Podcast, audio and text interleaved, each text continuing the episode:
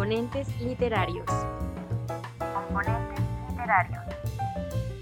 Vamos al cuento. Se levantó de la muerte por Héctor Sánchez Díaz. Eran las vacaciones largas. Así le llamamos a las vacaciones que correspondían de junio a septiembre, cuando pasábamos de un año escolar a otro. Y como siempre, yo de la ciudad de Colima me regresaba a mi pueblo al que añoraba, ya que ahí se encontraban mis amigos de los años anteriores de mi escuela primaria rural federal, Agustín Melgar. Digo de primero, segundo y tercer año de primaria, y el cuarto año lo estaba cursando en Colima, ya que mi padre nos llevó allá por causas de su trabajo, y realmente no me hallaba en la ciudad Extrañaba el pueblo y sus gentes y sobre todo a mis amigos y a mi perro que se llamaba el títere. Un perro criollito de color barcino que me quería mucho. Tanto que cuando llegaba al pueblo, no sé cómo lo hacía, pero sin saber, iba a mi encuentro, brincando como si quisiera hablar. Me daba la bienvenida. Era el primero que se enteraba que yo estaba en mi pueblo querido. Él sabía qué iba a hacer, se adelantaba frente a mí y se dirigía a la casa de mis abuelos. Me acompañaba hasta la puerta y se retiraba. Creo que para avisar a mis amigos que yo estaba en el pueblo y pienso también que a presumirles a los demás perros de que ya había llegado su amo y no era, como creo que le decían los perros del pueblo, que era un perro huérfano abandonado, y al hacer su tarea regresaba a la casa de mis abuelos y se echaba a la entrada, hasta que saliera y lo dejara entrar y mostrara a mis abuelos que le daba mucho gusto que yo regresara y que viera que él era el perro más fiel del pueblo. Una de las tantas veces que yo volvía, llegué a la casa de mis abuelos y me encontré con la noticia de que mi tío Juan había muerto. Y para mi sorpresa, mi abuelo, ya que me contó lo sucedido, me encomendó que fuera en su representación para dar el pésame, porque él se encontraba un poco enfermo. Me aleccionó qué es lo que debía decir y cómo debía de comportarme en el velorio. Era un poco tarde ya, casi anocheciendo, así que mi abuela me mandó primero por el pan. Cuando fui, había por todas partes el comentario de la muerte de mi tío. Regresé, me dio de cenar canelita con pan y frijoles con queso para que me quedara un tiempo en el velorio y no tuviera hambre. Yo en ese momento era el niño más orgulloso del mundo. Mi abuelo me había hecho hombre de la noche a la mañana. Pues esa encomienda creo que era para una persona mayor, el que yo lo representara y dijera sus palabras por él. Le dices que lo siento mucho, que Dios lo tenga a mi primo en su santa gloria y que tú vas en mi representación y que si mañana me siento mejor, los voy a acompañar. Me lo aprendí bien el discurso y tal como él me lo dijo, llegué, saludé a todos los señores con voz de persona mayor y creo que se sorprendieron.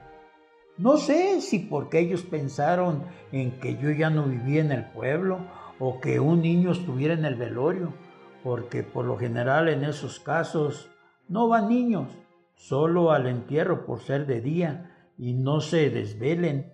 Buenas noches les dije, todos al mismo tiempo con sus voces roncas, diciendo las últimas palabras de buenas noches, ellos nada más dicen noches y me encantan esas voces, como que a sus palabras las acariciara la garganta y como que las arrullan y las dicen con mucho cariño y las dan sin desperdicio. No hablan por hablar, las tienen guardadas para decirlas solo en el momento en que las necesitan, siempre con sinceridad y verdad.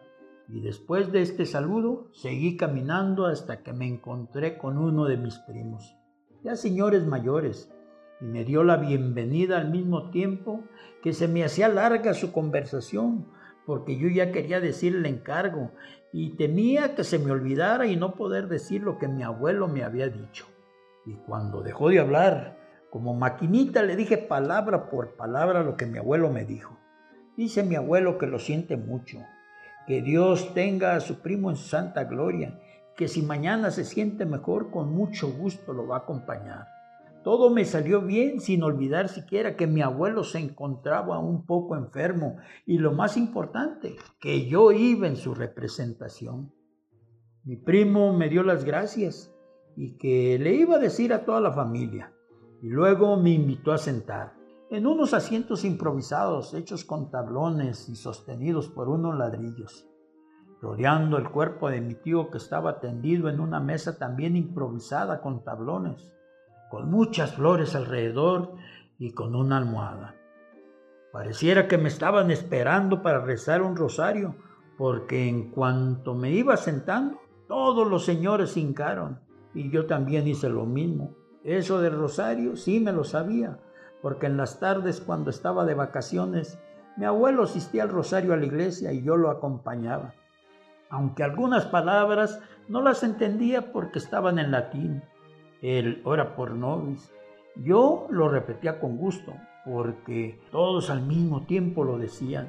Se escuchaba bonito, como un coro bien ensayado. Pues por eso yo en el velorio me hinqué y recé el rosario con mucho gusto. Lo más bonito era cuando los señores ponían sus brazos en cruz en la letanía. Me encantaba. Ahora esa imagen la más. Y cómo su postura los hacía como unos santos, de esos que están en los calendarios. Yo parece que sí les veía la aureola. Y recuerdo su olor a tierra y su sombrero por un lado, todos decorados con el sudor de su frente y la tierra de sus amores. Al término del rosario, todos se sentaron y yo hice lo mismo. Eso también me dijo mi abuelo que hiciera, que hiciera lo mismo que los presentes, al tiempo que pareciera que todos tenían almacenados los comentarios, unos sobre la vida de mi tío Juan y otros sobre su trabajo con la tierra, y yo callado, pensando en mi tío, allí muerto frente a mí. Los señores con el volumen preciso para que nada más el de al lado lo escuchara y nadie más, pero sin dejar de ver a mi tío, con esa mirada de quién saben qué piensan. Así todos, una misma dirección. Cuando en esos momentos una de las flores se cayó de la mesa. Pareciera que las orejas también se movieron hacia mi tío, acompañando sus ojos que se pusieron alertas. Al ver que mi tío se movió, extendiendo los brazos, ya que los tenía sobre su panzota porque era muy gordo mi tío, y aventando las flores al suelo y sentándose de una manera rígida y lanzando un tremendo eructo, y volviendo a su postura original, cayendo con toda su humanidad sobre las tablas que le servían de cama, menos sus brazos, fue tanta la sorpresa que todos los presentes con gritos y rezos mezclados se pararon como resortes, que fue lo último que vi de mi tío. Salí corriendo sin parar y a toda velocidad, llevando los pelos de punta. Creo que nunca he corrido tan rápido hasta la casa de mis abuelos. Llegué tropezando y chocando con mi abuelo y me dijo que qué me pasaba. Le dije que mi tío no estaba muerto, que se había levantado y que los señores y yo habíamos salido corriendo y me dijo que era un mentiroso y un miedoso, pero casi se lo juro, no lo hice porque eso sí lo hubiera enojado más. Después que se lo conté, me mandó a dormir. Antes de dormir no dejaba de pensar en lo que había visto y en lo que creía mi abuelo de mí. Pensaba que había defraudado a mi abuelo, que no era digno de su representación. Me sentía confundido, porque si no era cierto, y fue producto de mi imaginación por estar viendo mucho a mi tío Juan ahí tendido sobre los tablones. Así me quedé dormido. Pero al otro día, como dice el dicho, pueblo chico, infierno grande. Todo el pueblo ya lo sabía y eso me salvó de no ser un digno representante de mi abuelo.